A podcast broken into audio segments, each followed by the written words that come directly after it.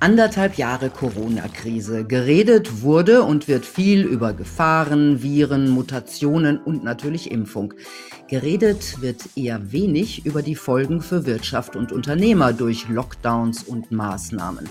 Selbst im Wahlkampf haben die Politiker dieses Thema praktischerweise außen vor gelassen. Aber die Folgen sind gravierend. Wahrscheinlich kennt jeder von uns einen kleinen Laden, ein Restaurant oder ein kleines Unternehmen, das es nicht geschafft hat oder nicht schaffen wird. Mein Gesicht dieser wirtschaftlichen Krise ist Thorsten Gerstmann.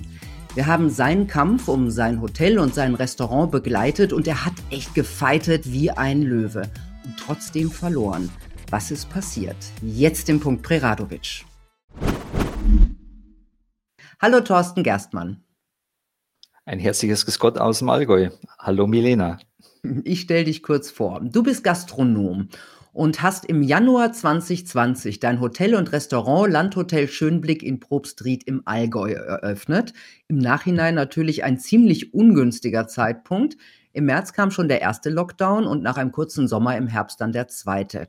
Jetzt haben wir Herbst 2021 und Hotel und Restaurant sind zu. Woran ist dein Traum von Hotel und Restaurant, dein großer Traum, letztendlich gescheitert? Ja, letztendlich war es die Pandemie im einen und sicherlich im anderen die Politik noch dazu. Ja. Ja, aber was ist zum Beispiel mit den Hilfen? Du, äh, du hattest ja letztens schon gesagt, dass die Hilfen äh, schwierig waren, die kamen spät oder so. Äh, ist es daran gescheitert? Das Problem war halt, dass wir keine Vergleichszahlen hatten vom Vorjahr. Und der Steuerberater musste dann ähm, ja einfach eine, einen Schnitt nehmen von den letzten Monaten, den wir Gott sei Dank nehmen durften. Ähm, aber dennoch blieb da äh, nicht, nicht so viel übrig, weil im Schnitt selber äh, war das Beherbergungsverbot drin, war der Eröffnungsmonat drin. Und wenn ich sowas halt im Schnitt reinrechne, das drückt mich halt unwahrscheinlich. Und somit waren die Hilfen dann für so ein kleines Landhotel mit Restaurant einfach äh, ja zu wenig. Hattest du denn den Eindruck, dass die Behörden äh, wirklich daran interessiert waren, dir zu helfen, dass du überlebst? Hm, ich jetzt mal die Frage, was wir unter Behörden verstehen. Also wenn ich jetzt sehe, die, die jetzt, mit denen ich direkt zusammengearbeitet habe, äh, die, die was die Gelder dann auch am Ende dann ausbezahlt haben, sowie die IHK äh, München, äh, das war ein, ein absolut hervorragendes Zusammenarbeiten. Ja, auch, ähm, auch wenn man Probleme hatte seitens bei der Gemeinde, ähm, ständig immer Hilfe bekommen, ähm, auch äh, beim Finanzamt, wenn man angerufen hat. Also man hat immer, wirklich immer ein offenes Wort, äh, ein offenes Ohr gefunden. Definitiv. Ja, aber es hat, aber es hat dann ja nicht gereicht. Ich meine, ne? Nein, weil ich denke mal, dass die Regierung selber zeitweise völlig überfordert war und sie wussten eigentlich überhaupt gar nicht mehr, äh, was, was, was tun sie eigentlich. Das ist meine Meinung. Wie viel Geld hat dich denn das Abenteuer Hotel und Restaurant gekostet? Ja, das kann ich ziemlich genau beziffern. Das ist mal, wenn man in einem Jahr so circa 180.000 Euro verbrennt als kleiner Mann, äh, der sein ganzes Hab und Gut da reingesteckt hat. Ähm, von der Altersvorsorge bis zum Ersparten, weil mein, wenn man so ein Projekt startet mit, mit äh, 53, dann hat man noch, oder damals 52, dann hat man noch einen Schuss frei und dann setzt man alles natürlich auf diese Karte. Und ich glaube, an eine Pandemie, ich weiß nicht, welcher Geschäftsmann daran gedacht hat. Also ich persönlich kenne keinen. Mhm. Hast du auch Schulden noch zurückbehalten? Ja, ja, wir haben eben diese 180.000 Euro Schulden, die wir jetzt aufgebaut haben. Ja, ja. Das sind also Schulden. Also, das sind die Schulden, das sind die Schulden. Insgesamt mit, mit Vorbereitung etc. ist der Betrag noch deutlich höher. Also ich habe jetzt nur die Schulden äh, beziffert mit dem, was wir jetzt quasi aus dieser Pandemie rausgehen. Ja. Mhm. Wie schwer war es denn, sich einzugestehen, dass es jetzt äh, keinen Sinn mehr macht? Also du hast ja wirklich gefeitet wie ein Löwe. Ja, also ich habe wirklich alles versucht und äh, wenn ich jetzt nochmal auf diese Thematik äh, Dr. Markus Söder gehe, ich bin jemand gewesen, der nach links, nach rechts, hoch, runter und auch quer geschaut hat. Und wenn ich sage, ich habe quer geschaut, bin ich sicherlich kein Querdenker, aber ich bin Unternehmer und als Unternehmer musst du alles versuchen.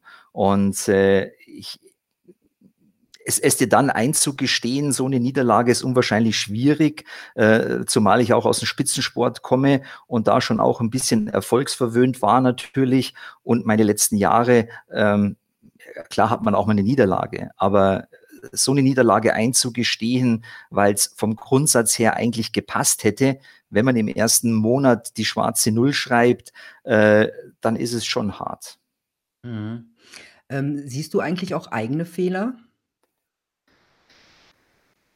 Also rein geschäftlich gesehen nein, privat ja. da habe ich sicherlich viele Fehler gemacht, aber vom Geschäft her, also ich, ich habe auch jetzt noch einen sehr, sehr guten Kontakt zu meinem Personal oder zu meinem damaligen Personal, auch die, die ich entlassen musste im Dezember. Ähm, äh, wir, wir treffen uns regelmäßig und da ist, ist niemand da, der, der du auf Bayerisch gesagt, du hast einen, einen Schmarrn gemacht, ja, sondern wirklich so, die sagen, du, wir, wir haben alles probiert und, mhm. und du hast uns bis zum Schluss einfach die Stange gehalten, bis es einfach nicht mehr gegangen ist. Sind die denn alle irgendwo untergekommen? Ja gut, einer, mein Restaurantleiter damals, der hat sich äh, selbstständig gemacht, der hat jetzt ein eigenes kleines Restaurant, ja, ähm, und war ich auch schon beim Essen, war sehr lecker. dann äh, die Köchin ist übernommen worden und den Restaurantleiter, den ich dann gehabt habe im Januar, der hat jetzt das Restaurant übernommen. Der Rest ist untergekommen, weil die Gastronomie sucht überall äh, Personal. Und von dem her gesehen sind die eigentlich alle ganz gut, Gott sei Dank, untergekommen. Ja. Mhm. Du bist ja auch irgendwie untergekommen oder hast dich selber irgendwie untergebracht, indem du einen Imbisswagen, ich glaube, erstmal geleast hast oder äh, geliehen hast, ja, mit dem du jetzt durch die Lande ziehst. Wie hat das, wie hat sich dein Leben jetzt verändert? Ja gut, also im Oktober, wo dieses Beherbergungsverbot ausgesprochen wurde, das war so mal erstens mal der Genickbruch ja, für sehr, sehr viele Gastronomen und Hoteliers. Ähm, Im Januar habe ich dann erkannt, das, das wird nicht, weil wir auch nicht wussten, wie, wie lange zieht die Regierung raus. Und ich habe mir dann im Januar äh, ja, von einem Bekannten einen, einen Imbisswagen ausgeliehen. Der konnte ihn gerade nicht brauchen, weil der geht auf Veranstaltungen damit. Und es gab ja keine Veranstaltungen. Und dann habe ich gesagt, du, ich gib mir, ich will es probieren. Ich muss dazu sagen, ich hatte diesen Gedanken vor vier Jahren schon mal und wollte da ein Franchise-Unternehmen aufbauen mit meinem damaligen Spätzle und Trauzeugen und habe ihn somit dann im Januar gestartet mit diesem Mini-Foodtruck ausgeliehen.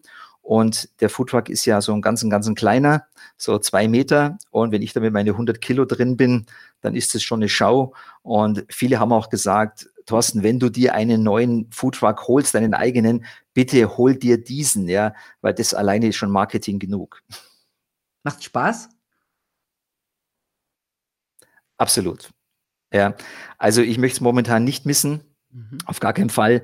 Ähm, gut, momentan ist man auch mal satt, äh, diese ja auch in, in, im Restaurant, die auch mal diese ständigen Gespräche zu haben. Ja, ich meine, ich bin seit weiß nicht, seit Jahrzehnten in der Dienstleistung, aber irgendwann wird man dann schon auch mal müde. Und beim Imbiss ist es ein, ein kurzer Kontakt. Ich mache äh, 90 Prozent selber, meine Frau hilft mir und äh, von dem her gesehen ist es, also ich, ich fühle mich wohl, wenn ich da drin bin, habe ich momentan so eine, so eine kleine heile Welt für mich. Und äh, ja, ich hoffe nur, dass das Konzept jetzt so weitergeht. Äh, ich weiß nicht, ob ich es vorwegnehmen soll, weil ich werde in die Insolvenz müssen, ja. Also mit dem Hotel oder in die Privatinsolvenz oder? In die, ja, ja, also ich gehe mit dem Hotel und Restaurant in die Geschäftsinsolvenz und privat äh, ist nicht zu stemmen, muss ich in die Privatinsolvenz. Ja. Und da haben wir jetzt das Insolvenzverfahren, Insolvenzverfahren eröffnet, äh, liegt jetzt gerade vor Gericht. Und äh, jetzt müssen wir schauen, ob der eingesetzte Insolvenzverwalter dieses Konzept so übernimmt und ich damit dann meinen Lebensunterhalt weiter bestreiten kann und darf. Aber ich hoffe und denke mal, dass das funktionieren wird. Naja, das wäre ja wirklich zu zu bitter, wenn wenn das nicht ginge. Also, irgendwo muss ja auch, äh, äh, Unterstützung da sein. Du hast es vorhin erwähnt, dass es vielen Gastronomen und Hoteliers so gegangen ist. Ist das sind das so die Erfahrungen aus deinem Umfeld? Wie geht's den Leuten da, den Kollegen? Also, es ist schon so eine kleine Zweiklassengesellschaft geworden. Natürlich die in den Touristik-Hochburgen, ähm, die können jetzt so weitermachen, wie sie ja, wie sie, wie sie vorher gearbeitet haben, ja. Aber es schreiben mich jetzt vermehrt Gastronome an aus äh, der Schweiz, aus Österreich, aus äh, ja eigentlich rundum, die, die sagen, Thorsten, wie, wie ist es? Wie, wie geht's weiter? Wie geht's bei dir weiter? Äh, es sind viele, die erst jetzt schließen werden. Ja, also mhm. sie sind noch nicht alle durch, auf gar keinen Fall, ja. Mhm. Ja, das ist, wird auch befürchtet, dass da noch eine größere Welle kommt. Wie siehst du denn rückblickend die Corona-Politik, also auch die Lockdowns, die dich ja im Endeffekt dein Unternehmen gekostet haben? Ja, huh. also ich habe diesen Virus nie geleugnet. Das habe ich nie gemacht. Ich habe die, die Infektionsschutzmaßnahmen, die wir erarbeitet haben, die die Hoga erarbeitet hat, äh, die habe ich nie angegriffen, sondern wir haben sie umgesetzt. Und äh, ja, okay, aber die politische Seite, ich, also ich glaube, sie waren ab und zu wirklich hoffnungslos überfordert. Sie wussten nicht, was sie tun. Ähm, schon alleine dieses Beherbergungsverbot, was ausgesprochen wurde im Oktober, da kräht jetzt kein Hahn mehr danach. Ich meine, der äh, Dr. Söder hat dann selber, selber gesagt in einem Interview, dass das ein Fehler war. Nur haben wir dafür irgendeine Entschädigung bekommen? Gar nichts, überhaupt nichts. Also sowas wird völlig vergessen. Und ähm, also es, wir sehen es ja jetzt. Ich habe es im letzten Video auch wieder gebracht, wo ich sagte, ich war in, in Bad Wörishofen in der Therme und äh, da gibt es Hy Hygieneschutzmaßnahmen. Und wenn ich dann halt die Umkleide verlasse, dann darf ich meine Maske absetzen, ja, meine Mund-Nasen-Bedeckung. Dann gehe ich schwimmen, ich schwimme an die Bar äh, ohne Maske, weil ich habe ja keine auf im Wasser, ich kann mein Getränk holen, dann muss ich wieder von der Bar weg. So ist es ähnlich wie in der Gastronomie. Nur wenn ich jetzt in diesem Freizeitbad bin oder in, diesen, in dieser Therme und gehe jetzt in die Gastronomie, dann bekomme ich keine Platzzuweisung. Da muss ich keine Maske tragen. Wenn ich aus WC gehe, trage ich keine Maske. Und da sieht man, glaube ich, schon, äh, dass hier nicht mit zweierlei Maß gemessen wird und Ja, eine, eine gewisse Problematik ja, absolut. Logik, also, ja. Ähm, Thorsten, ja. ähm, und es sind für mich einfach viele, viele, viele Sachen, viele, viele Sachen auch überzogen gewesen aus meiner Sicht. Und das ist ja noch nicht zu Ende. Es sieht ja so aus, also das, das ist absehbar, dass die Regeln wieder anziehen. Jetzt kommt äh, die nächste Grippezeit, also diese normale Zeit der Atemwegsviren, unter anderem auch Coronaviren. Und äh, Menschen, die sich nicht impfen lassen möchten, werden wahrscheinlich weitgehend vom öffentlichen Leben dann ausgeschlossen. Also Baden-Württemberg ist da ja vorgeprescht. Die wollen ja 2G ab 300 belegten Intensivbetten. Ähm, was hältst du von dieser, naja, man kann ja schon sagen, ein bisschen Zweiklassengesellschaft oder auch eine gewisse Spaltung in der Gesellschaft? Was hältst du davon? Gut, also die Spaltung, die ist da. Ich glaube, die, es merken viele, äh, die Zweiklassengesellschaft kommt. Ähm, ich stelle mir halt die Frage, immer die Frage, der, der sich, in, der, der sich impfen lassen möchte und will, der soll es tun. Da schreit ja keiner danach. Nur ist die Frage, warum haben sich die Leute impfen lassen? Erstens mal, um ihre Grundrechte zurückzubekommen. Ist für mich schon wieder was, wo ich sage, Leute, es geht gar nicht. Ja? Es sind unsere Grundrechte.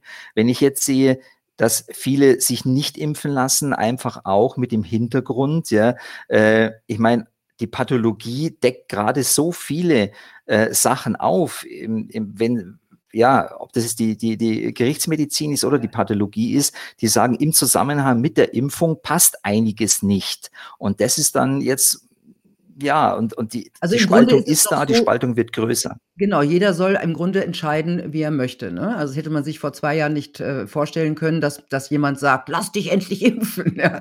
Das ist halt so, ich empfinde das persönlich als ein bisschen übergriffig. Tja, Thorsten, vielen Dank für dieses Update, das zwar jetzt nicht so wahnsinnig positiv anfing, aber irgendwie doch positiv geendet ist, weil, also ich sehe es an deinen Augen, die leuchten wieder, auch wenn du von deiner von deiner neuen Berufung sprichst, von deinem Imbisswagen und ich bin sicher, du schaffst das. Du bist ein richtiger Unternehmer. Vielen Dank und toi, toi, toi. Danke dir. Mach's gut. Danke. Tschüss.